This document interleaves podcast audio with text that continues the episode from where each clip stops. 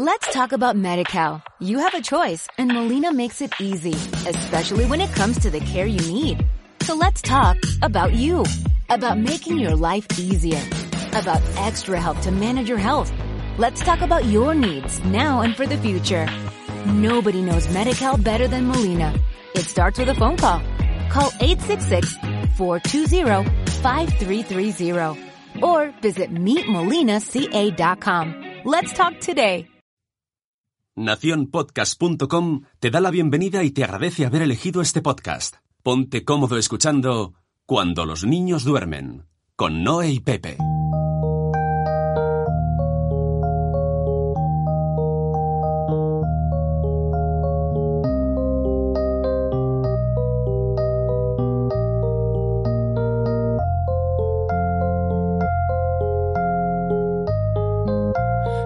Hola, soy Pepe Hola, soy Noé, y estás escuchando Cuando los niños duermen. un podcast hecho para padres.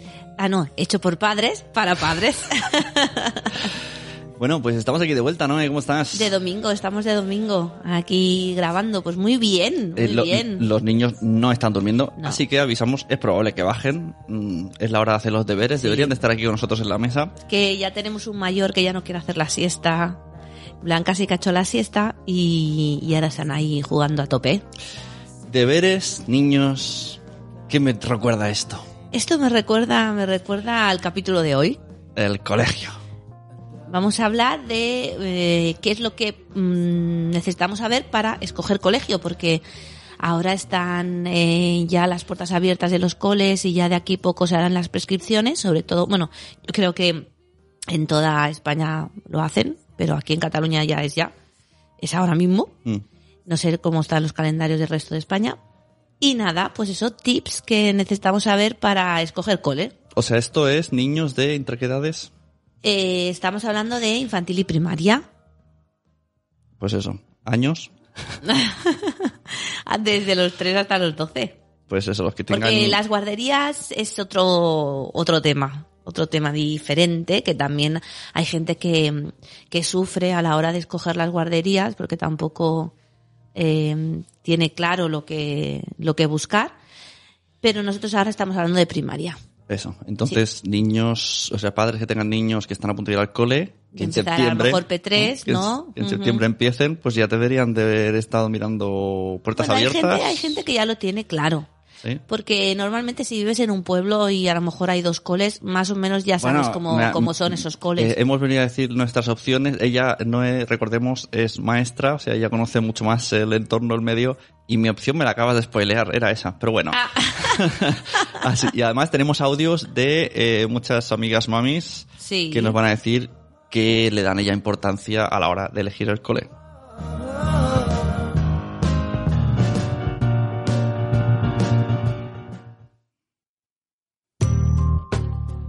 Bueno, pues, ¿cómo quieres empezar? Yo, mira, mm, empiezo hoy por lo mío y me lo quito Vale, encima. ¿no? Venga, empieza, empieza. Cuando me dijiste esto, ¿no? De, ¿podemos hablar de qué es lo que pensamos para elegir colegio? Y yo pensé, poco tengo que decir.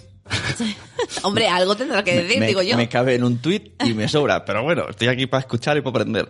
¿Por qué diréis? Vivo en un pueblo en el que para mí eh, los tres colegios más el privado, o sea, los tres públicos, son pues prácticamente igual. No noto mucha diferencia ni en educación ni en nada. Lo más que puedo mirar es mm, si el edificio está más nuevo o está más viejo. Es lo único que, que- que me veo capaz de, de diferenciar. Entonces a mí era, bueno, o bueno, opción, o que vaya al que yo iba, o si a Noé le gusta otro. Es que no, no tenía yo. Y y hasta aquí, esta es toda mi aportación de todo el episodio. A ver, sí que es verdad que cuando no eres ma- eh, maestra, profesor o profesora, eh, hay muchas cosas que te dan igual porque tampoco las conoces. O sea, sí que hay gente que está muy metida en el mundo de la educación, pues sabe pues los tipos de pedagogías que hay y todo, y todo esto. Pero si no eres profe, como que no lo vives, Pero ¿no? supongo que en grandes ciudades esto se nota más. Claro, Porque en el claro. pueblo yo, creo que son todos muy parecidos. Es más, Claro, los, los primero- profes van rulando de un cole a otro. Sí, la verdad es que sí. Entonces, Primero lo que tienes que elegir, ¿Qué quieres? ¿Un cole público, un cole privado o un cole concertado? Vale, o sea, primero, ¿quieres pagar? ¿Quieres que te ayuden a pagarlo? Exacto. O, o quieres que no se pague? Claro, a lo mejor hay gente pues que dice, no, pues mira, yo prefiero un cole privado por X motivos o prefiero un cole concertado porque es el cole que ha ido toda mi familia Mm. y tengo muy buenas referencias o no, yo apuesto por la, esc- la escuela pública. Hay O sea, gente que decide no ir al público porque a lo mejor está una ciudad y resulta que el público está en una zona un poco Un más... poco conflictiva, Sí, entonces sí. prefieren evitarse eso. que no significa que el cole que está en Claro. una zona conflictiva sea un cole Claro, malo. que a lo mejor lo- los profesores... Es que claro, aquí, eh, ¿qué, qué le da valor a una escuela? ¿Alumnos? claro. ¿Padres? O profesores. ¿Profes? Claro. ¿Cuál sería el orden en que nos tendríamos que fijar? Yo creo que una vez conoces el cole, lo más importante son los profesores. Porque yo siempre digo, a lo mejor a ti te gustan unas pedagogías eh, más alternativas y vas a parar a un cole pues muy tradicional por X motivos. Pero te toca un profe que ese profe tiene, vamos, una conexión con Mm. Sí, tu hijo, una conexión con tu grupo, que, que, que no la, a lo mejor no la encontrarías Eh. en otro cole. Todos recordamos profes que hemos dicho, "Pf, este, este y un mascova es lo mismo. Exacto. Y todo lo contrario. Profes que dices, jolín, gracias a este profe se me despertó un clic, me Sí, dejó no sé sí, qué, sí. o me hizo leer, o me hizo pensar. Por eso hay padres que dicen, no, yo quiero este cole porque eh, pues es un cole Montessori o, por ejemplo, es un cole eh, con unas pedagogías más vivas, alternativas, Mm. y en cambio, todos los profesores que le tocan a tus hijos son profesores sin alma, que digo Ya, yo, ¿no? pero sin espera, vocación, que no tiene por qué ser así. Pero en cambio, vas a un cole, te toca un cole más tradicional, y en cambio todos los profes dices, ostras, Mm. Bueno, claro, es que esto muy- más también es muy relativo. Puede Sí. ser que el cole no sea de una eh, pues es una pedagogía de estas que, Alternativa, alternativas ¿no? muy empáticas que están ahora saliendo, ¿no? Sí, pero que el profe sea Pero, súper empático. pero que el profe sí Claro. y que incluso eh, le guste eso y aunque no pueda meterlo en clase, mm, su saber estar va a ser ese. Y, y todo lo contrario, supongo que se puede dar que una escuela de repente diga, este año aplicamos el método disciplina positiva. Y. Claro. la gente que está dice, oh, muy bien, pero yo voy a seguir abriendo el libro y haciendo el ejercicio por la página 8. Mm. Yo, por ejemplo, que estado en muchos coles y también he pasado muchos, muchas etapas en mi forma de, de enseñar. Porque yo cuando empecé, bueno, yo para empezar, cuando salí de la carrera, que no sabía nada, yo salí de la carrera, me metieron en una clase y dije, "Mm, ¿cómo? ¿Ahora qué hago? Claro, era muy diferente a la forma de enseñar que tengo ahora. Pero sí que he estado en coles, pues más tradicionales. Justamente esta mañana hemos ido a patinar con los peques y me he encontrado una mami de un cole de aquí de un pueblo de al lado, que es un cole más tradicional, y me ha dicho, ostras, ¿cómo te echamos de menos? Claro, yo allí sí que enseñaba con libros, enseñaba pues con dossiers y era en plan, memorízate tal, memorízate claro, lo pero otro. porque te lo decían de dirección. Pero claro, porque Pero- el proyecto educativo era así. Pero yo como profesora, pues siempre le daba un poco de chispa, siempre intentaba pues que los niños estuvieran más motivados, aunque fuera difícil, ¿no? Me acuerdo que hacíamos los dictados y compraba cromos, porque además era, era un cole que estaba en una zona un poco, pues, más desfavorecida. Y compraba cromos y quien sacase cero faltas tenía un cromo, ¿no? De una cosa que le gustan a ellos. No sé, ahora de las Gorgius me parece y de fútbol. Y vamos, iban encantados, o sea, es que todos me sacaban cero faltas, o sea, era, era fantástico, estaban súper Pero motivados. claro, esto además primero emplazo a que busquéis, creo que son tres episodios atrás, donde hablaste, eh, profesora de primaria, ahora se llama el episodio, y explicas sí. todo, cómo funciona Sí, lo de las sustituciones, Sí, sí, sí. eh, las, ¿cómo es lo otro? La, bueno. El la- interinaje. in- Eso. Entonces, claro, en este cole tú eras sustituta.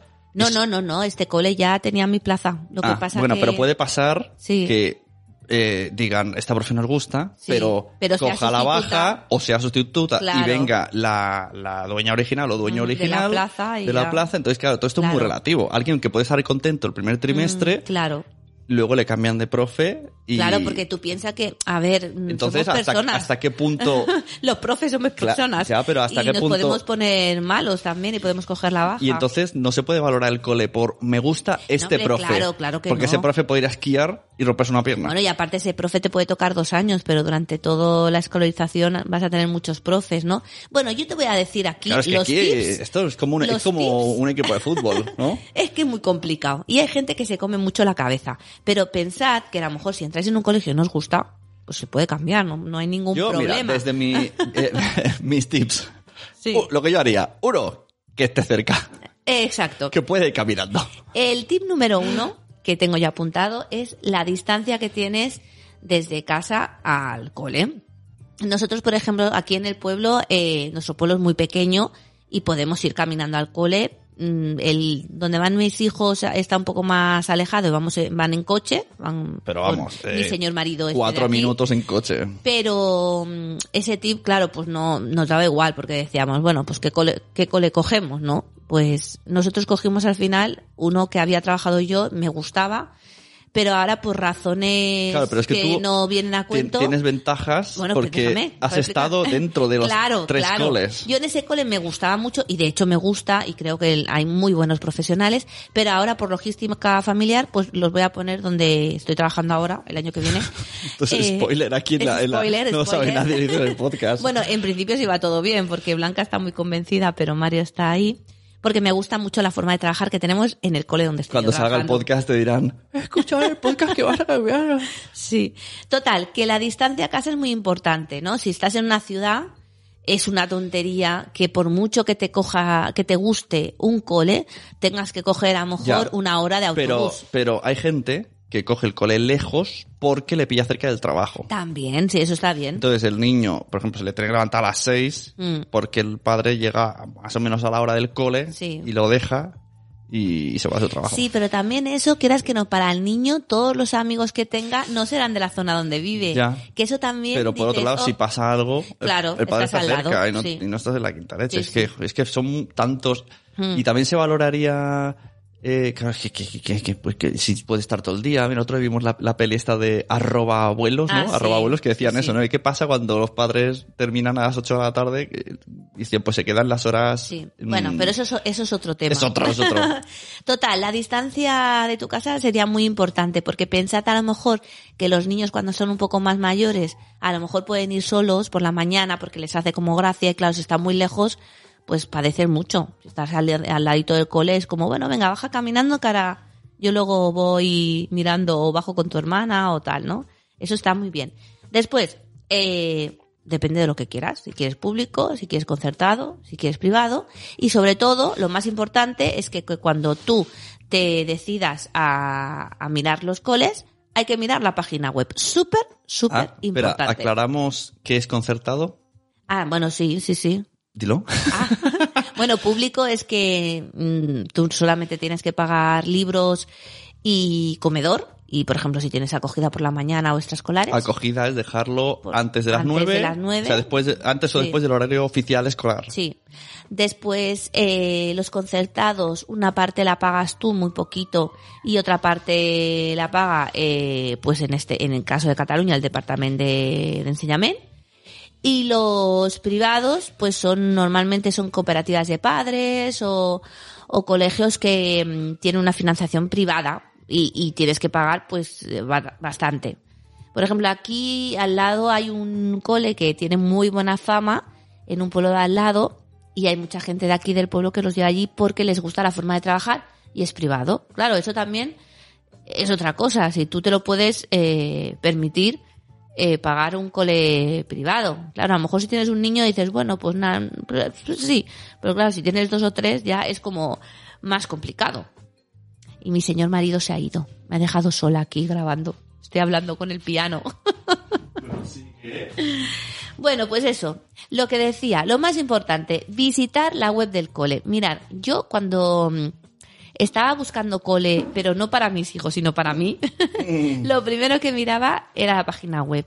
Si la página web está activa, si puedes ver fotos del cole, si te explican cosas que hacen en el cole, si es una, pues eso, pues es una, mm, una página web dinámica, eh, y puedes cotillear muchísimas cosas. Hay veces que dices, ay, mira, me gusta ese cole, y entras a la página web y o no tienen página web o, o no puedes ver nada, o a ¿Y lo qué mejor tiene es del año de la ¿Qué Kika. tiene que haber en una página web? ¿Quiénes somos? ¿Equipo directivo? Sí, a mí Eh, me gusta ver en las páginas web de los coles, eh, sobre todo me gusta ver eh, a los profesores, me gusta ver las instalaciones y después normalmente eh, te explican lo que hacen cada día, te explican el proyecto educativo del centro, eh, normalmente te, te, te explican bastantes cosas o por ejemplo ponen fotos de, pues, de algunas actividades que hacen o de las excursiones. No sé, nunca me lo había planteado, eh, lo de mirar. Está chulo, ¿eh? Creo que no he mirado nunca una web de un colegio. Yo es que como en el cole soy la, No, la- pero es- es- creo que la un- coordinadora de informática, miro muchas Creo que páginas es un, web. es un consejo interesante porque Sí. mm, la gente piensa, pues, mm, coge la chaqueta, cariño, que nos vamos a ver coles. Sí, sí, y a lo pues- mejor podemos hacerlo... Bueno, otra opción es cuando sea el día de las puertas Mm. abiertas, entérate bien en tu pueblo, en tu ciudad, cuándo son, y te vas a ver el cole. Y entonces en el cole normalmente pues te hacen a lo mejor una, mm, una reunión explicando lo que hacen, te van pasando por las clases, por las instalaciones, y también está bien. Y- Ahí también puedes hacer preguntas. En la web y en, en las jornadas abiertas te explican, por ejemplo, el comedor, si es catering, si es cocina. Sí, yo, en, en los coles cuando hacen la jornada de puertas abiertas, que te hacen la reunión, te explican todo. Te explican, por ejemplo, las actividades que hacen en el AMPA o AFA, te explican pues si hacen colonias, si no, qué proyecto educativo tienen, te lo explican todo y además tú también puedes hacer preguntas. Yo una vez me encontré con una madre que me vino mm, eh, y me preguntó que cómo eh, tratábamos el tema de las emociones en, los, en el cole. Ah, Jolín, qué pregunta más profesional. Sí, hombre, es que hay padres que la verdad Y- es que y- se y preocupan qué- y por qué- esto. ¿Y qué respuesta tiene eso? Bueno, no, yo le dije que nosotros trabajábamos siempre las emociones, o sea, no teníamos una asignatura de emociones, pero siempre estás trabajando las emociones. Si a lo mejor hay un, algún Pero- conflicto, intenta solucionarlo entre los dos Ahí niños. será entre, en- según el profe, volvemos a lo de antes. Bueno, nosotros la verdad es que nuestro cole está muy bien porque tenemos un proyecto que se llama Proyecto Escúchame, que son como unas tutorías individualizadas. Cada, cada, hay una hora a la semana que coges esos tres niños y hablas con ellos sobre, pues, sobre a lo mejor sobre lo que han hecho el fin de semana, sobre su familia, sobre los que les gusta hacer. Y entonces ahí eh, salen muchas cosas y también se trabaja mucho el tema de las emociones, ¿no? Porque a lo mejor pues tienes un niño que se han separado sus padres y a lo mejor dices, ah, pues mira, voy a juntarlo con aquel que se separó hace dos años y entonces que pues hablamos todos de la separación. Y entonces sí, se habla y la verdad es que está, es muy chulo, es un proyecto muy chulo que hay varias cole, varios coles de aquí de Cataluña que lo hacen y es muy guay. Y, y tú como profe, em, pues haces como un vínculo con ese niño, ¿no? Que a lo mejor en la clase, en el día a día, pues no te da tiempo de hacer el vínculo con todos, ¿no? Porque hay algunos pues que son más tímidos, que no te explican tanto y tal. Pero en este ratito, ¿no? Que son tres cuartos de hora, Mm. pues está bien. El otro día, por ejemplo, les dije, venga, vamos a dibujar la familia. Yo estoy en tercero de primaria. Vamos a dibujar la, la familia. Tenía tres y dibujaron la familia. Y una dibujó un, un, como un angelito. Bueno, era como una cosa rara. Le dije, ¿y esto qué es? Dice, no, eso es mi abuelo que se murió. Y entonces empezamos a hablar de la muerte. De... No, es, es muy chulo, es un proyecto muy chulo. Pues eso, yo le expliqué eso. Mm. Claro, hay otros, por ejemplo, que te dicen, ¿y cómo solucionáis los conflictos? Pues mira, pues los solucionamos como podemos. Con cuchillos. los solucionamos, intentamos hablar muchísimo, ¿no? Claro, que te diga es un profesor de un cole, también, no es porque Sí, pero sea es que yo, ya, me, ¿no? ya me sorprende que, que un, que un padre o una madre se interese por eso. Sí, bueno, claro, es importante ¿eh? el tema de ya, las ya, emociones no y sé el tema de los conflictos. A mí no se me ocurriría preguntar. Ya. ¿Y cómo van las emociones en este colegio? Bueno, hay otros padres, por ejemplo, que preguntan. Hay, hay alguno con depresión, pero bien. Sí. Hay padres, por ejemplo, que preguntan pues el tema del bilingüismo, si hacemos inglés, Ajá. cuántas horas de inglés hacemos, Bueno, si hace aquí inglés en desde Cataluña P3. hay, un dilema. Porque le llaman bilingüismo al catalán castellano. No, no, no, no. Ah, vale. Bilingüismo es inglés. Ajá, vale, Entonces, vale, vale. en inglés. Y hay coles incluso que hacen francés también. Públicos hay pocos, ah, pero hay algunos que hacen francés, inglés, catalán y castellano. Bueno, otro tip de después de la Y página web. Antes has dicho Dime. que en la web Sí. te pone el sistema educativo, has dicho cómo se llama El proyecto el proyecto educativo. educativo. Eh, Entonces, eh, la gente dirá, vale, ¿y qué tipos de proyectos educativos hay? Claro, a ver, si tú tienes un poco de idea de educación y estás Pues más no. o menos puesto, Yo no, así que cuenta. bueno, que yo no, no quiero decir que la gente que no sepa estas cosas Para eso, es, sea- para eso es este podcast, para que la gente vaya a la puerta abierta diciendo, Exacto. "Ah, esto lo dijeron eh, cuando ellos en- duermen". cuando los niños duermen. Y si venís a mi cole, pues nada, ya está, ya lo sabéis. Y hasta la reunión eh, Pues- y le pasa esto a los, a los padres. El proyecto educativo del centro es el proyecto que desde dirección eh, pues se lleva a cabo durante toda la escolarización. Mm. ¿Y qué incluye? Pues incluye, por ejemplo, pues el bilingüismo, ¿no? Eh, cuántas horas se le dedica al inglés, eh, desde cuándo se empieza el inglés. En nuestro cole, por ejemplo, se empieza desde P3 ¿Mm? hasta sexto. Y mm, cuando empiezan primaria, primero de primaria con seis años, hacen eh, la clase de inglés, después hacen eh, una clase que es solamente a nivel oral, que lo hacen con medio grupo, y después hacen el science, que es eh, una parte de conocimiento del medio, pues una parte lo hacen en inglés. Supongo que los puntos calientes siempre en reuniones de padres, ¿no? Con padres es se hace inglés Sí. eh, y se hace religión o ética. Eso, eso en, mi- en mis años sí, ya se preguntaba. Sí, el tema de la religión también hay padres que, que a lo mejor mm, pues lo tienen más en cuenta porque son católicos y quieren, o porque son eh, ateos y quieren colegios laicos o colegios Bueno, religiosos. o también otra- ese, ese es otro punto. de otra cultura que hoy día ya no solo hay católicos. Bueno, pero aquí solamente encontraríamos o religión católica, que sí que se tratan todas las religiones, pero religión católica, y, y colegios laicos. Y entonces, claro, hay padres que a lo mejor les tira para atrás, pues ir a un colegio, por ejemplo, de monjas, y en cambio hay otros padres que quieren que vayan al colegio de monjas porque se trabaja pues el tema de la religión. O sea, una eso también sería otro ojo, tip. que aquí ahora me, me ha venido una cosa a la mente cuando he dicho monjas, he, he relacionado uniforme. Sí, una cosa clara que quiero decir. Aquí en Cataluña, mm, me, mm, voy, a, voy a tirar a la piscina y ya me corregirá colegios Noé. públicos no Exacto. no se lleva en uniforme. Cataluña no existe el, colegio- el, el uniforme en colegio público. No. En cambio, fuera sí. Eh, no lo sé, yo Yo, sé estoy viendo aquí- mucha gente de Madrid o que Sí. serán concertados o qué, pero, pero sé que mm, en podcast y tal, en reuniones de Ese es blogueras, otro tip. Hay, hablan hay personas que están muy a favor del uniforme. Claro. Yo, de hecho, eh, primaria la hice con, lo hice con uniforme. Mi madre estaba contentísima. Teníamos tres uniformes y era lo que nos poníamos cada día.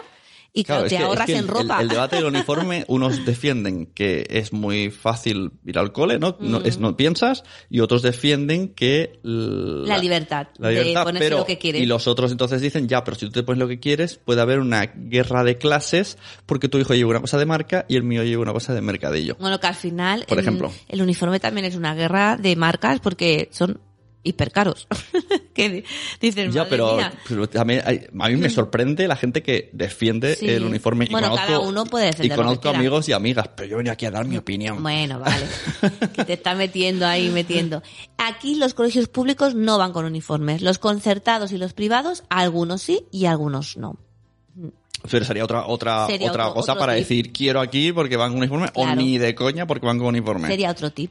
Bueno, eh, siguiendo con el proyecto El educativo. proyecto educativo, volvemos. Pues eso, una parte del proyecto educativo es el bilingüismo, otra parte es cómo se trabaja en el colegio, que normalmente si miras la página web te lo explica, ¿no? Si es un colegio, por ejemplo, pues que trabaja por libros de la forma más tradicional. Nosotros es que aquí en Cataluña lo bueno que tenemos es que hay eh, como una renovación pedagógica muy fuerte que he visto que en el resto de España no hay tanta renovación pedagógica. Entonces podemos encontrar eh, coles que trabajan por proyectos, ¿Qué es esto? Pues trabajar por proyectos eh, se trabaja desde un interés del niño y entonces no trabajas con libros y a partir de ese interés pues realizas todo un proyecto que puedes eh, los proyectos puros son proyectos que Pero- trabajan matemáticas ca- eh, castellano catalán eh, inglés trabajan Claro, todo. yo lo que tenía- son interdisciplinarios. Cuando me hablas de, de trabajo por proyecto, me imagino, pues yo qué sé, mm, vamos a trabajar, pues como nuestro hijo ahora, ¿no? El ciclo del agua. Sí. Y todas las asignaturas Exacto. hablan sobre el ciclo del agua durante tres meses, Lo por que ejemplo. pasa que eh, eso sería el proyecto puro, ¿no? Que a lo mejor digan, pues a ver, ¿qué os interesa? A partir de una... O los A dinosaurios, partir ¿no? de una que cosa que, que salga del niño. Pero es difícil trabajar así también, porque hay, a lo mejor te salen un grupo que le gustan mucho los dinosaurios, Mm. te salen los dinosaurios en P3, en P4, en P5, en primero, en segundo, en tercero. Entonces, claro, tienes que guiar un poco ese aprendizaje. Entonces, eh, hay lo que pero- se dice un aprendizaje basado en proyectos, que es como un proyecto, Eh. pero que el tema lo pones Pero tú. tiene un objetivo final, en plan, al final de curso haremos un mural. Exacto. ¿no? El proyecto tiene al final un Ajá. reto. O, mm, bueno, sí, una, un reto. Nosotros, por ejemplo, en nuestro cole, ahora hemos empezado, que no son proyectos puros, sino que es un aprendizaje basado en proyectos, hemos comenzado el trabajo de eh, el universo Mm. y entonces el, empezamos viendo un vídeo que era del cometa Halley cuando pasó en el 1986 y entonces dijimos, nosotros no sabemos nada del cometa Halley, ¿cómo podemos saberlo? ¿no? Entonces los niños dijeron, pues, pues mediante internet o buscando en enciclopedias y tal. Y una niña dijo, ¿y si preguntamos a quién lo ha visto? Ay, ¿quién lo ha podido ver? Ah, pues nuestros abuelos. Ah, ¿y si hacemos una entrevista a nuestros abuelos? Entonces a partir de ahí le hicieron una entrevista a sus abuelos, se dieron cuenta que sus abuelos sí que la habían visto, pero no sabían lo que era, y entonces dijimos, ¿y qué podemos hacer para que ellos se enteren? Pues al final, hemos dicho que al final de todo el proyecto Mm. vamos a hacer la fiesta del universo y vamos a invitar a todos los abuelos para Oh, que vengan y que nosotros le expliquemos pues qué es el cometa Halley y qué son todas las cosas del universo que ellos no saben, ¿no? Pues eso sería una, un aprendizaje basado en proyectos. Está muy chulo, Sí. es muy motivador para el niño. Sí. Y aparte el niño eh, va creando su propio, aprendi- su propio aprendizaje y va trayendo cosas a clase y hay mucha conversación, eh, también hay mucha experimentación. Eso sería. Mm, muy bien. Pues eso. Muy. Después otro pues serían libros tradicionales, normal, que hay padres que dicen, sí, yo quiero que mis niños se memoricen, se sepan las tablas de multiplicar, eh, Claro, pero tengan libros, tengan El- deberes. Habrá gente, ¿no? Que diga, eh, o sea, que piense, si yo he comprado un libro al niño, tiene que terminárselo para que esté al nivel que... Yo me he encontrado de eso. ¿no? ¿eh? Entonces pensarán, pero esto de los proyectos es muy lento, no avanzan en el libro, Mm. porque claro, puede ser diferente, mucho de hablar, de pensar y de crear. Sí. Entonces los libros quedan en segundo plano. Pero yo te puedo asegurar que un niño que trabaja el universo de esta forma Ya, ya. se le queda muchísimo más Oh, claro. que no un niño que se memoriza un tema del libro que habla del universo. me dirás, yo soy de los de, er, era de los de memorizar y a los claro. siete días era, ¿eh? ¿Cómo? Sí, por eso que nosotros también trabajamos las matemáticas muy manipulativas, que eso también es importante. Bueno, yo estoy hablando de mi cole, parece que estoy haciendo publicidad, pero es lo que estoy haciendo Pero aquí ahora, también, ¿no? también en, el- en- bueno, yo fui a la En el, reunión co- en el del, cole del del- nuestro, Sí, también lo hacen. que esto de manipulativa es que nos dijeron que ya no hay libros como tal, sino que nos enseñaron como unas casitas de Sí. plástico, dinero de mentira.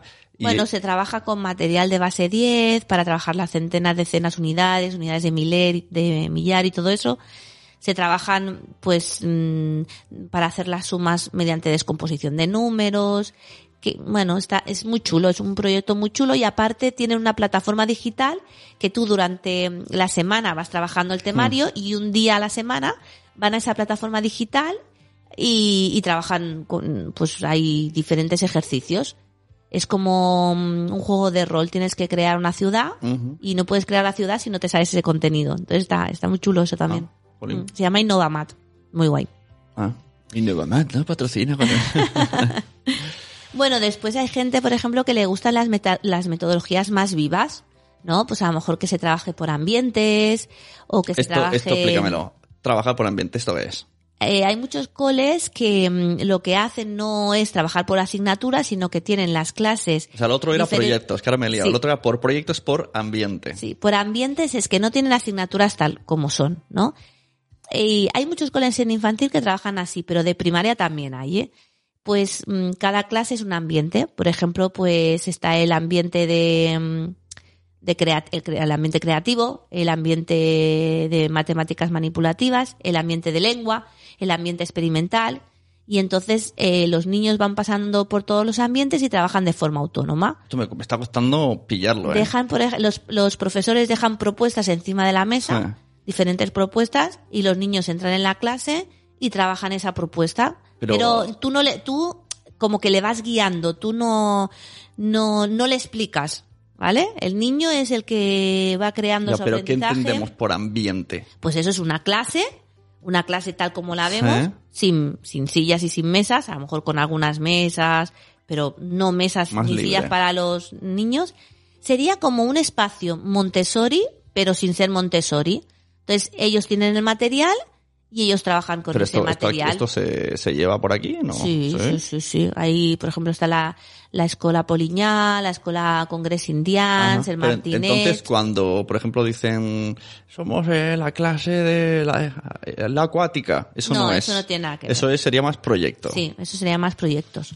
El trabajar por ambientes está muy bien, pero yo el inconveniente que le veo es que si es tan, tan, tan, tan purista, si es solamente por ambientes, a lo mejor te encontrarás a niños que en tercero, pues el tema de la, de la lectoescritura, pues le puede costar más. Ya. Bueno, pero eso, Porque- eso aquí en España. Sí, Porque supongo que a lo mejor o saltan a la ESO, ya no existe todo esto, entonces eh, claro. supongo que a lo Estamos creo, hablando de primaria, Claro. el instituto es otra cosa. creo que allí es todo ya libros, libros, exámenes, Claro. trabajo, entonces claro, si vienes de ambientes, Bueno, no sé, si, si estarías como atrasado o al Bueno, revés porque tendrías otras habilidades, no Claro, lo sé. siempre están las mismas preguntas de siempre, ¿no? Sí que es verdad que este tipo de trabajo por ambientes los hace más competenciales, ¿no? Y, y los hacen más autónomos, pero luego cuando van al instituto, pues como que les cuesta, porque claro, los Claro. institutos son lo que El- son. El, el hincar codos que se dice. Claro. Y entonces siempre está la controversia esta de, y mi niño va a aprender lo mismo que a lo mejor pues haciendo proyectos o yendo a un cole tradicional, siempre tienes ahí el miedo, pero bueno, yo que he hecho cursos de escuelas de estas vivas, escuelas vivas. Todos los profesores nos dicen que al final los niños, eh, ¿no? y hay niños de todo, hay niños que a lo mejor sí que son más autónomos, siempre, y trabajan y hacen una propuesta y otra y tal, y en cambio hay niños que les cuesta y tienes que estar más encima Y esto suyo. de estudiar valores, valores, esto, es- dónde entraría, o esto puede entrar en todos lados, en proyectos, Bueno, en sí que- ambientes, sí, eso, eso es, sería un poco el, el, el espíritu del colegio. Sí, los valores que tienen el, Pero hay asignatura de valores ahí, Sí, sí, sí, sí. que sería pero como bueno, que los eti- valores... ética de nuestra época, pero digo yo. aquí es porque te obligan a hacer esa asignatura, pero en verdad los valores los trabajas siempre. Ya. Desde sí, es que- un poco absurdo. Desde que entras por la mañana hasta que sales. Es- es un- me parece absurdo, es como mm, eh, asignatura de respeto, asignatura de educación. Ya. No, eso tiene que estar siempre. Sí, sí. Después, por ejemplo, hay, hay personas que dicen, pues yo quiero que mi hijo vaya a una cole Waldorf o quiero que vaya a una escuela Claro, ahí- Montessori. ahí entiendo que la diferencia está clara. Claro. Porque son muy diferenciados las Mm. características entre el tradicional y estos, pues vale, ahí vale. Pero, Claro. pero en cuanto, por ejemplo, nuestro pueblo, que son muy parecidos todos, Sí. yo no sabría cómo mirarlo. Ya. Bueno, sí que es verdad que te, cuando estás dentro lo ves. Y entonces dices, ah, pues esto me gusta más como lo hago aquí. O, oh, mira, aquella idea que han tenido en el otro cole, pues porque al final siempre nos enteramos, los profes de este, de este pueblo. Pero cuando estás fuera no lo ves, la verdad. Y es complicado. De- Tendrían que tener un podcast cada cole Mm. Claro. explicando. Por eso digo lo de la página web, que si lo Claro, pones en la página exacto. web, pues los, los, los padres lo pueden ver desde fuera. Incluso si te- hay coles que tienen Instagram y que cuelgan muchas cosas en Instagram y, y lo ves. Y entonces, claro, eso es hacer publicidad de tu cole. Claro, ya con las fotos te imaginas, ¿no? Por ejemplo, si tienen huerto, si tienen zonas de manualidades, Claro, si tienen, sí. Mm. en cambio si ves y parecen una, una cárcel en miniatura, Ya. pues también te imaginas cómo es. Eso. Eh, lo que decía de Waldorf y Montessori, eh, el otro día justo en, en un stories de Sara Solasoria, Tenemos un audio de ella. Ah, fíjate, pues hablaba sobre las escuelas Montessori, que decía que, mm, pues que aquí en España eh, como que no eran legales las, eh, las escuelas públicas Montessori. Eh, sí que es verdad, bueno, no sé si no son, si son legales o no son legales, pero sí que es verdad que hay escuelas públicas que se trabaja con el método Montessori.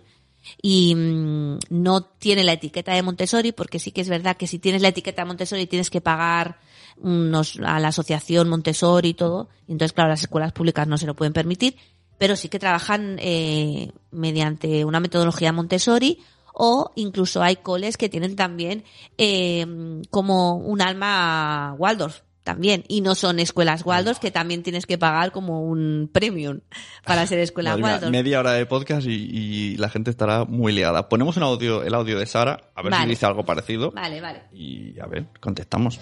Pues yo para elegir cole, hombre, en realidad como mis hijos han ido al cole en infantil y pretendo que estén ahí hasta que terminen su etapa mm, escolar, pues eh, he valorado eh, cómo trabajan en infantil. Claro, lo demás pues no sabría decir. Y lo que más me ha interesado ha sido el cómo el trabajo emocional que hacen con los niños. Y bueno, ver un poco pues eh, a través de la comunicación, de la conversación con la persona que nos está mostrando el colegio, he mirado pues cómo trabajan en la medida, en la medida de mis posibilidades, he observado cómo trabajan de manera respetuosa.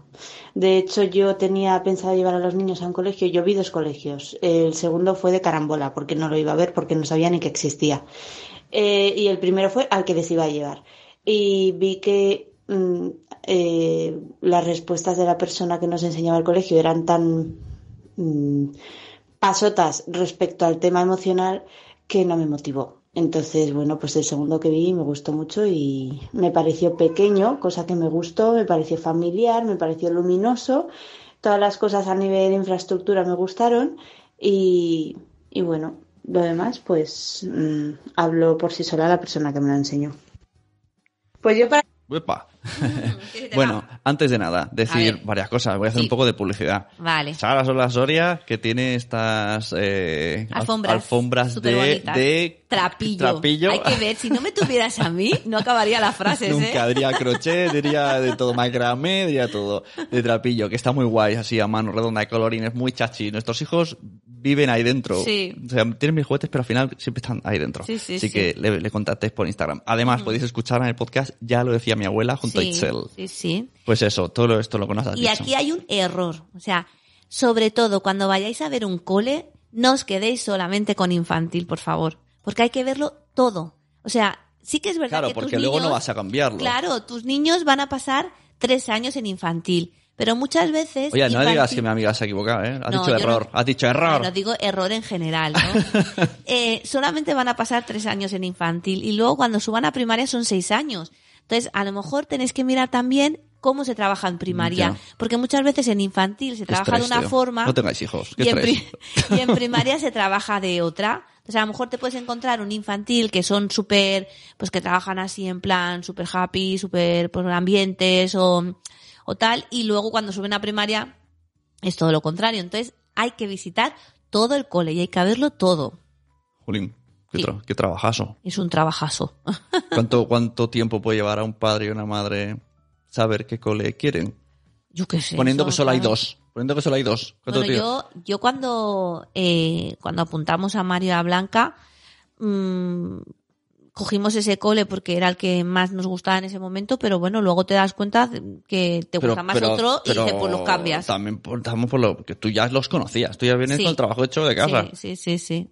Pero si me dices a mí, Bueno, siempre le tenemos que dar confianza a lo que pensemos, ¿no? O a la decisión que tomemos. Puede salir bien. qué, qué motivadora. ¿Quieres seguir o tenemos más audios? eh, no, pon otro audio. A ¿Sí? ver qué te dicen.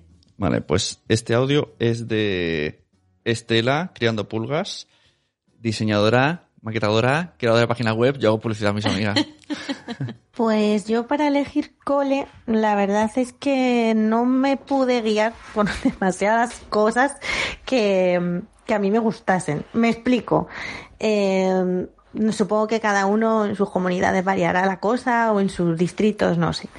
Eh, yo lo que tenía claro es que económicamente eh, no nos podíamos permitir un, un colegio privado. Entonces, la búsqueda ya se reduce.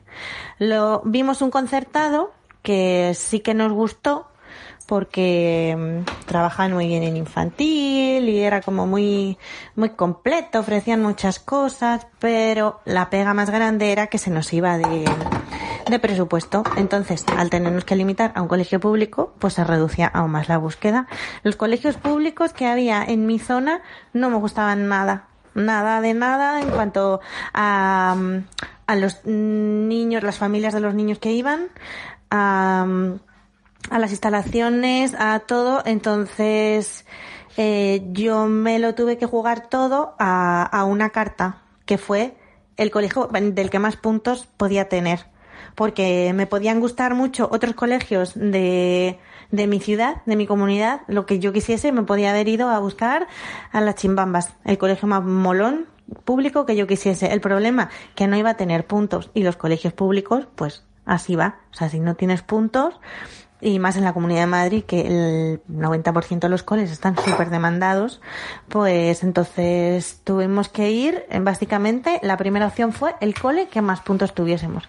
Tuve suerte de que yo era antigua alumna de un colegio, el cual yo conocía desde dentro, por eso, pero claro, en 30 años pues las cosas han cambiado mucho, pero bueno, más o menos lo que nos contaron podía haber sido mucho mejor, sí, pero en comparación con lo que tenía cerca, a lo que podía optar y a lo que me podían dar por corresponderme por zona, pues preferimos el otro.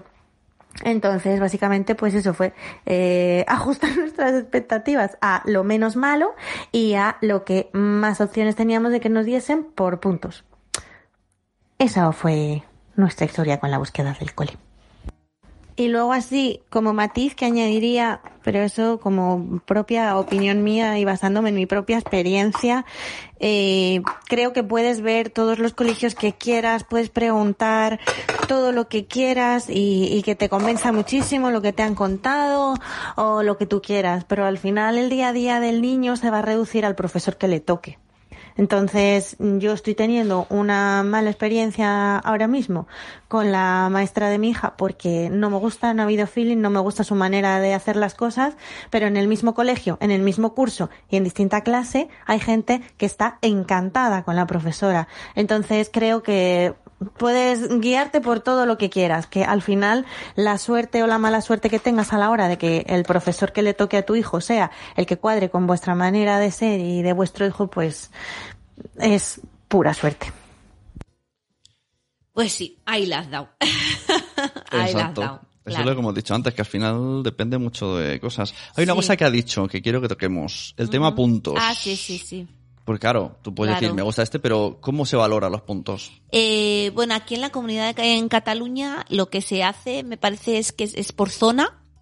Entonces, si es- eres de la zona ya tienes más Mm. puntos, si eres Si familia, tienes un hermano. si tienes un hermano, si trabajas en el cole, bueno, si trabajas, si has, has tenido familiares que han estado allí en ese cole, también te dan puntos por ser familia monoparental o familia Ajá, no numerosa. Y, y me parece que ya está. Claro, entonces pongamos, ¿no? Lo que ha dicho Estela, eh, que no pone el cole que tiene más puntos en la lista y pone en orden otros tres y no, no entra la niña en ninguno por puntos. ¿Qué pasaría? Pues al final supongo que le darían el O tiene, donde le que, tocaría. o tiene que reclamar, oye, no Pues lo pedí en la exactamente no sé lista, ¿no? No pedí la lista, pero si me podéis hacer un hueco. No tengo ni idea de cómo va eso. A lo mejor de luego se tiene que hacer una instancia, un requerimiento. o puedes poner el que más puntos tienes como última opción y que sepas que va saltando hasta que te toca. Sí, puede ser también. Ah, vale. Mm. Pero exactamente no sé cómo va. Yo sé que tienes unos puntos y que luego, pues eso. mm, Si, por ejemplo, eh, no se llenan las plazas, luego se hace sorteo. Bueno, es que es un, todo un tema burocrático. Ha vuelto a decir lo de infantil. Eh, Exacto. Pues no, que tenéis que Tenéis que mirar más para arriba. Más para arriba, más para arriba. Infantil y primaria. Jolín. Hay un último audio, ¿te apetece? Sí. o- Sí, sí, sí. Venga. Pues lo que nosotros buscamos en el cole de nuestra Espera. Zora Graja, ojo, Ah, sí. hija es un cole que priorice el, el trato al niño por encima de los resultados del niño.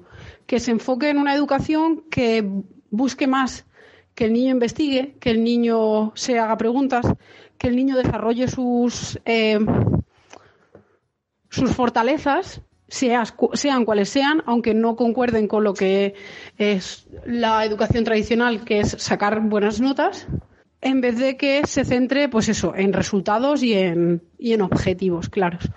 Eh, por ejemplo, es una cosa que nos ha gustado este cole que hemos visto hoy, que nos han dicho que, por ejemplo, a partir de primaria eh, nos- no les dan un tema, se lo explican y les hacen ejercicios, sino que les lanzan ejercicios y a partir de ahí aprenden. O sea, mm, cosas que hayan fallado y que no sepan averiguar ellos mismos, pues les ayudan. Eh, cosas que son importantes también para mí, por ejemplo, eh, aunque es algo de una primera etapa muy corta, es el tema del pañal, porque ahí ya se demuestra el trato que se le tienen a los niños y la importancia que tiene para ellos eh, el respeto a la evolución y el ritmo de los niños. Entonces, el, mm, el hecho de que haya o no haya personal para cambiar a los niños, que se entienda que el pañal es algo que se deja y no que hay que quitar y que forzosamente todos los niños estén en el nivel madurativo que estén o tengan la edad que tengan, tengan que entrar al cole sin pañal. Eso es importante para nosotros porque determina mucho en qué se enfoca el cole.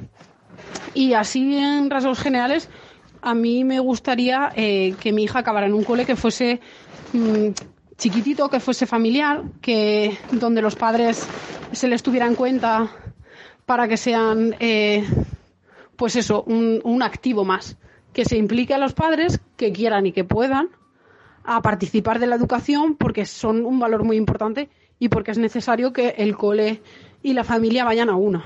Y muchas veces pues hay coles en los que eso no se pide o no se puede pedir porque hay padres que sudan pepinillos. Entonces, yo, por ejemplo, pues son los típicos coles de los que huyo porque mi hija no quiero que esté con gente a la que le importe un bledo si sus hijos tienen valores o están bien educados o están mal educados en casa.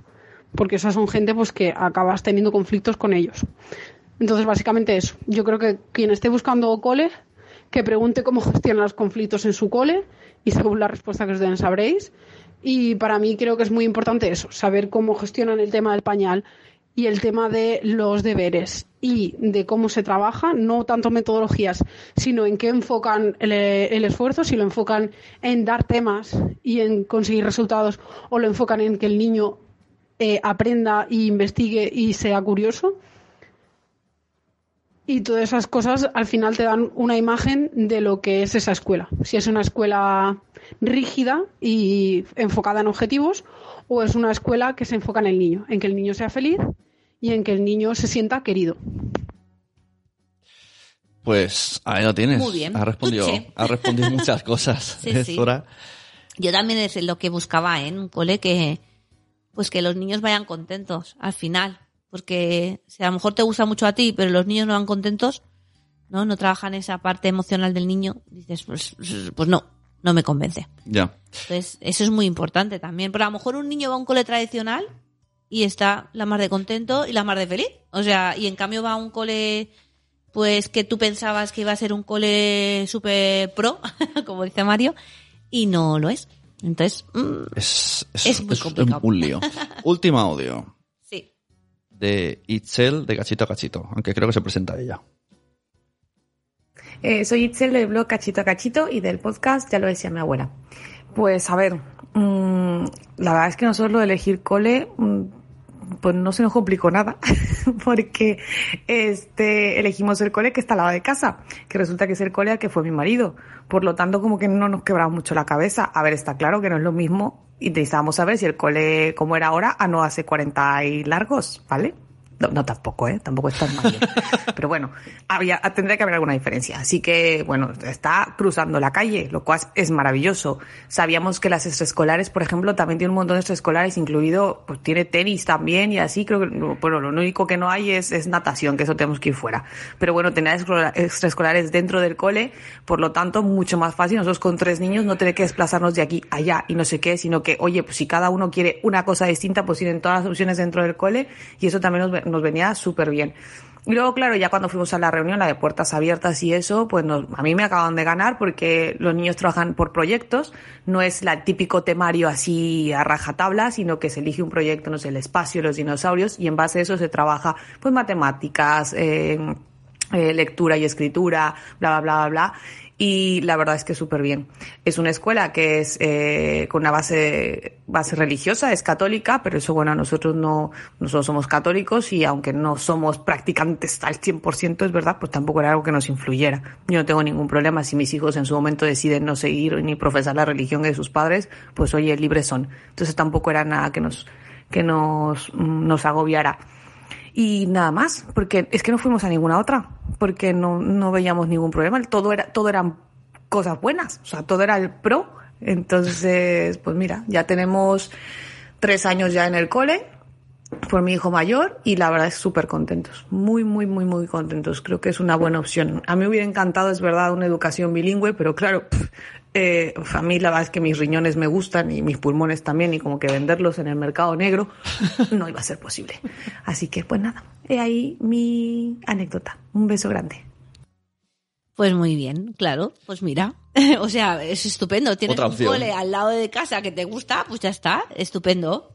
O sea, y a mí me gusta mucho lo que ha dicho de las extraescolares, porque muchas veces eh, el AFA o el AMPA ofrece luego extraescolares a la tarde eh, y dices, ostras, qué bien, me gustan las extraescolares que hacen, no tienes que desplazarte. Porque, pues a lo mejor, si quieres que hagan inglés o si quieres que hagan fútbol, pues se quedan en el cole y ya no tienes que ir a buscarlos, llevarlos a hacer inglés a otro lado. Entonces, eso está muy bien. Y otra cosa que es muy importante, que yo, mm, importante para mí, es el tema del comedor escolar, cómo se gestiona el comedor escolar, si tienen cocina propia, si tienen catering, ¿no? Yo no quería un cole con catering, quería un cole con cocina propia porque creo que pues es mucho más adecuado para los niños. Cuando se dice catering, ¿qué se entiende? ¿De una el empresa catering externa? es que una empresa externa te trae la ¿Y comida. por qué se presupone que es peor? Porque te la han Porque está preparado en precalentado. otro lado, está precalentado, luego lo ponen como en frío, luego te lo traen, lo tienes que volver a calentar, es como la cadena de frío es un poco, y claro, no es lo mismo un catering que te lo traen de fuera Em, que un cocinero que te cocina Sí. en, en- en la cocina del cole. En nuestro cole cuando entras por la mañana ya sabes lo que vas a comer, porque dices, uy, huele a tortilla de patatas, uy, huele a, a arroz a la cubana, y ya, ya lo sabes. Eh, Itzel, eh, voy a hacer un poco de RGPD, está por la zona de Valencia y allí, por ejemplo, hay colegios como el que está Juan Yorca, Sí. eh, que que es un cole Montessori. con Montessori, pero que uno de sus fuertes es el tema de la alimentación porque Sí. se cuida él y hay un, es un cocinero, un chef, bueno, no sé qué título tiene, Sí. especialista en nutrición y, bueno, hay un hay, os recomiendo una entrevista de Cristina Mitre que le hizo a Juan Yorca, en el cual incluso habla de que, bueno, pues comen poca carne, le- que le ha costado hacer esto mm, por el bien de los niños. Sí que hay día de carne y tal, pero no sé, está muy guay como, como, como lo explica. Sí. Y es otra, otra, Sí, sí. otra opción que te puede convencer a lo mejor. Claro. Porque la alimentación, es que yo creo que, abro melón, eh, la alimentación debería ser una asignatura en los coles. Sí, sí, de hecho es una asignatura. O sea, mm, se da como temario la alimentación. Claro, pero, o sea, ya, pero Bueno, nosotros se en da el la cole- pirámide de la alimentación y chutando, Bueno, pero en, en los coles de todo del pueblo donde vivimos trabajamos mucho, un día a la semana tienen que traer fruta sí o sí. Sí. Después hay un pero el mentalizar, el mentalizar exactamente, pues esto, ¿no? Como si tú te pones en Instagram de alguien que es de nutrición, pues te, te empapas en un mes de Sí, todo esto, ¿no? sí, Cuánto azúcar puede comer una persona, la OMS, la no sé qué, todo esto de- en el Bueno, cole. pero eso no forma parte tampoco solamente del cole, sino que también forma parte de de, las casa, familias. ya, pero Ah. bueno, pero las familias no lo hacemos. Nosotros eso, Pero en en- casa, en el cole debería de decirse estas normas de se la OMS, por se ejemplo. hacen. Y también se trabaja un proyecto que de hecho es el de, del Departamento de Agricultura, eh, que durante una semana, me parece que es cada dos meses, ofrecen fruta todas las tardes, te dan fruta para que les des a los niños del cole. Entonces, por las tardes se llevan una pieza de fruta Sí. y está muy soy, bien. soy muy fan del tema huerto. Yo no Ah, tengo ni ah, papa sí, sí, sí, y claro, y y yo no sé cuáles son los vegetales de la de la No, yo del tampoco año. tengo ni idea. Entonces, claro, ellos sí, los niños lo deben de saber, ¿no? Sí. Cuando toca el tomate, cuando Sí, toca el sí, no sé sí, qué. sí. Bueno, de hecho te lo dicen, ¿eh? Blanca y Mario que tienen huerto también. Nosotros Claro. también en mi cole también tenemos huerto que se dedica una profe que es una crack. O sea, yo cada vez que veo el huerto digo, pero madre mía, Sandra, qué huerto más bonito, porque es que está súper bien y los niños les encanta.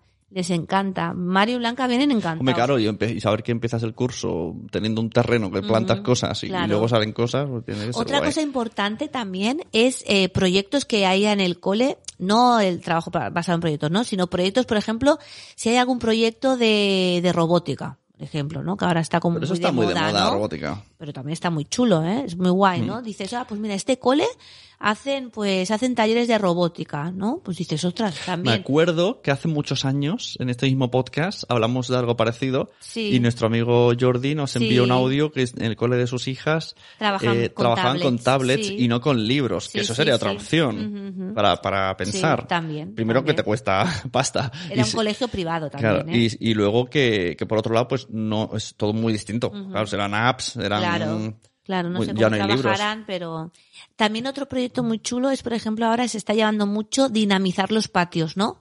Que el patio no sea simplemente un espacio para que salgan a correr, sino que sean dinámicos, que tengan espacios que no sean sexistas, porque mm, todos nos, nos acordamos del patio cuando íbamos nosotros al cole, que estaba una pista enorme y después un trozo de arenero pequeñito. Entonces, claro, a los niños que no les gusta el fútbol o a las niñas que no les gusta el fútbol, ¿qué hacen, no? Entonces está muy bien, hay muchos coles que ahora se han implicado mucho y están como dinamizando los patios, poniendo a lo mejor rocódromos, poniendo ¿Rocódromos en el cole? sí, cocinitas, poniendo espacios mm, lúdicos Sí. muy chulos y eso también hay que tenerlo en cuenta. ¿Y lo de gamificar entra en el cole? Sí, también. Sí, o sea, hay profes que gami- gamifican Sí. la clase de matemáticas y esto, Sí, sí. eh, en todo lo que hemos hablado, que, que englobaría? En proyectos, en ambiente, en todo, en todo. ¿qué es? ¿La gamificación qué es? La gamificación del aprendizaje es que mm, te basas en, en el, en el juego, ¿no? Sí. Eh, para, para que ellos aprendan. Sí, como un escape room donde entra, yo qué sé, matemáticas Bueno, naturales. entra, entra mucho, porque de hecho hablamos una vez de esto. De yo utilizo una aplicación que se llama Class Dojo, me parece que lo hablamos en, un, Mm. pod- en un episodio del podcast. Que son unos monstruitos que van sumando puntos a medida que los niños vayan haciendo cosas que sean buenas y eh, va restando puntos a medida que los niños hagan Pero cosas eso que no, sean es, malas. eso no es una gamificación. Eh, bueno, sí, porque a partir de ahí pues se ganan puntos. eh, después pueden, si hacemos por ejemplo trabajos en grupo, pues también, ¿no? Decimos, pues a ver, hay un moderador, el moderador tiene que hacer que todo el grupo vaya bien. Si realizamos el proyecto adecuadamente, tenemos tal punto.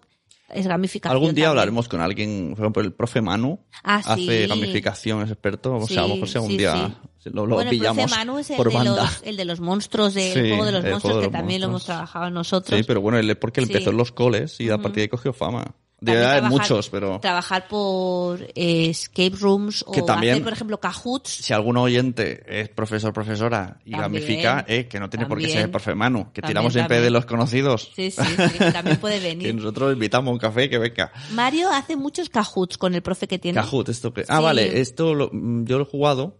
Es como un concurso de la tele, Sí. ¿no? De preguntas y respuestas. Como el típico de la Play Trivial. el booth ese, Sí. pues lo mismo. Trivial de preguntas Te hacen una pregunta y entonces con la tableta tienes cuatro colores y tienes que clicar el color que sea el correcto de la, de la respuesta y después O sea, hacen un gráfico. Es como un examen de test, Sí. pero divertido. Mm, sí, está chulo eso también. Mm. Bueno, hay muchas cosas ¿eh? para gamificar. Yo, por ejemplo, tenía en castellano el año pasado utilizaba el uno que me bajé de un profe, que ahora no me acuerdo cómo se llama, eh, que no se me enfade, que era el eh, Jumanji Ortografía en castellano. Y entonces era un tablero hecho con el- la aplicación del Genially, que es una aplicación genial para trabajar. Era un tablero y en cada una de las piezas, cuando caías, te, pues te hacía una pregunta de ortografía. Y estaba súper, súper chulo. No sé si lo estás buscando. Sí. ¿Cómo se llama? A ver si lo encuentras. José Bustillo. ¿No? Ah, pues no lo sé. Pues no lo sé. Eso luego lo pondremos en, en destacados Bueno, o algo, ¿no? Al menos este señor lo ha hecho. Ah, sí. sí, juegos interactivos para trabajar la ortografía. Juego interactivo de José Bustillo Rendón. Parchís ortográfico, Elemental querido Watson, La estrella literaria, Sabueso, Juega No, no, no, no, no, pero eso no es. Juego del ahorcado. Bueno, hay como muchos juegos aquí para hacer. Acentuación de Don Quijote. Bueno, claro, es que, hombre, es que eh, el juego que yo digo, si lo encuentro lo, lo ponemos ahí en, en, en comentarios o algo, porque está súper, súper chulo. web voy a guardármela. Que luego Sí. me van a decir, oye, eso que has dicho. Exacto. y ya no me acordaré. Bueno, que nos tenemos que ir, ¿eh? ¿Ya has terminado tu tabla? ¿Era todo lo que tenías que decir? Sí, hombre. Ah, vale, Hemos yo dicho pensé, muchas cosas, pensé que, ¿eh? te, que te había cortado. Hemos dicho muchas cosas. Y ahora nos toca con Mario trabajar una cosa de mates y quería hacer una, una maqueta del ciclo del agua, que no sé cómo la vamos a El hacer. ciclo del agua. Eso. Total que ahora, y además es que es súper tarde, porque son las 7 de la tarde. A que ya se nos ha, se nos ha tirado el tiempo encima. Oh. Bueno, pues muchas gracias, Noé. Muchas gracias, Pepe. Muchas gracias a la gente que viene a escucharnos cada día. Que Bueno, cada día, cada mes. cada vez que compartáis. Espero que no haya pasado nada extraño porque hemos cambiado una cosita de- Sí. del podcast, pero bueno, yo creo que no vais a notar nada. Y si no lo encontráis, decirle a, a los demás, eh, que ahora se han movido. Pues acaso. Claro. Y que si queréis eh, consultarme cualquier cosa, podéis hacerme un mensaje por Instagram en cuando duermen by Noé y que estaré súper contenta de contestaros. Exacto, seguir a Noé que dice que, que no le quieren en Instagram, que no... que No, no me que quieren. Quiere ser influencer. Bueno, y el blog también, cuando duermen by Noé.wordpress.com, que lo tengo ahí como un poquito Exacto. abandonado porque no me da la vida. y un saludo a los tres mil y pico del Facebook, que también los tenemos muy abandonados. También, también. Nada. Sí. Y es- escuchaste una opción podcast, ya sabéis, yo, yo hago mi publicidad. Si alguien Sí. quiere hacer un podcast Exacto. o información, eh, también hago cursos a los coles eh, y todo para que hagan podcast en su cole o en cualquier lado de educación. Ah, yo también voy a hacer spoiler. Claro, bueno, spoiler no, publicidad, spam. eso, spam. Este viernes, no sé, claro, es que Uh, esto es un poco... qué presión. O sea, esto lo tienes que subir ya. Este viernes, día 14 de febrero, eh, día San Valentín, eh, hago un cuento taller sobre... Es un cuento que se llama A que sabe la luna, que es muy, muy, muy, muy, muy, muy chulo, muy bonito, muy bonito, aquí en Palau Solita y Plegamans. Así que si queréis venir, estáis todos invitados. ¿Es gratis? Vale 6 euros. Bueno, 6 el euros. material, porque luego se hace un taller muy chulo. 6 euros, ¿eh? y se llevan una manualidad a casa. Ah, muy bien. Pues ala, esperamos. Adiós. Un besito.